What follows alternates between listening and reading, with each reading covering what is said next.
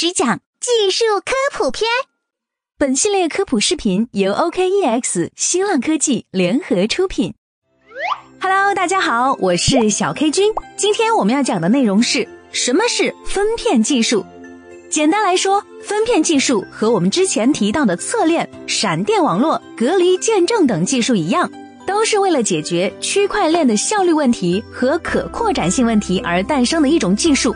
只不过，它最开始想要解决的不是比特币的拥堵问题，而是以太坊的效率问题。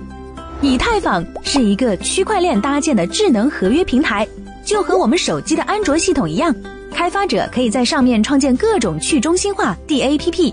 但因为区块链的效率问题，导致这些去中心化 APP 很难和我们日常用的 APP 相媲美。于是，为了解决这个问题，有人就提出了分片技术。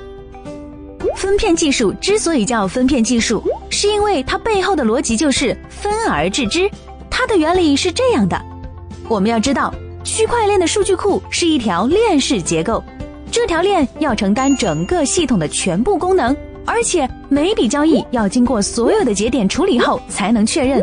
这种方式下，处理效率自然快不起来。而分片技术就想办法将这条链划成一个个的区域。一个区域就叫做一个分片，每个分片承担专职的功能，而节点也会分散到各个分片上处理相应的工作。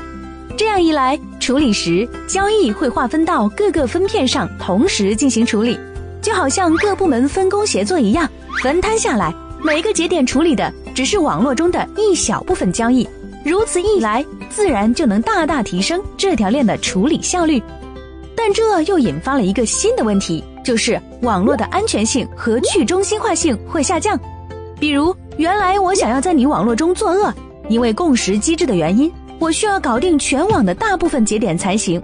但现在，因为分片技术把节点分散到一个个小的区域中，我只用搞定你这个小区域的大部分节点就行。所以，分片技术另外一个非常重要的机制就是随机分配的机制。它会专门有一个地方来负责生成随机数，为其他分片分配节点等功能，把节点随机分配出去。这样的话，想要作恶的人就很难知道一个小区域中的节点都有谁，作恶成本会大幅提高，从而分片技术才能在保证安全与去中心化的同时，解决效率与可扩展性问题。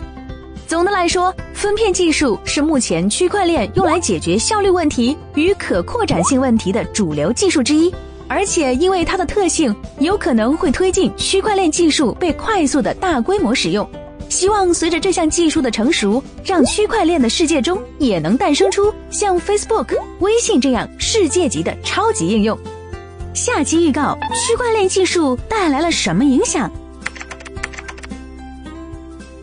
感谢徐坤老师对课程内容的指导和支持。